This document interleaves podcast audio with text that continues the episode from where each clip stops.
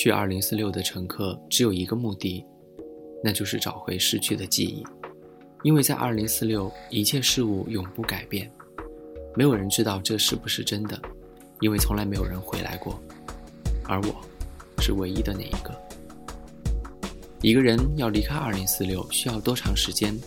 没有人知道。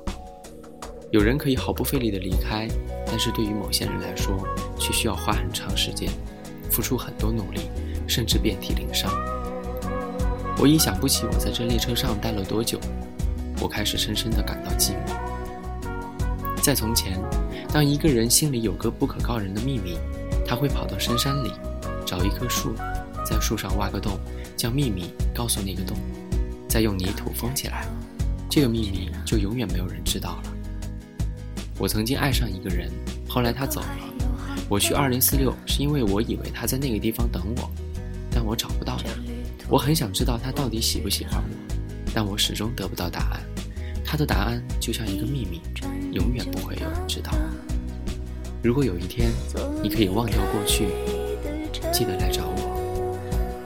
二零一三年十二月三十号，南京，跟你说晚安，晚安。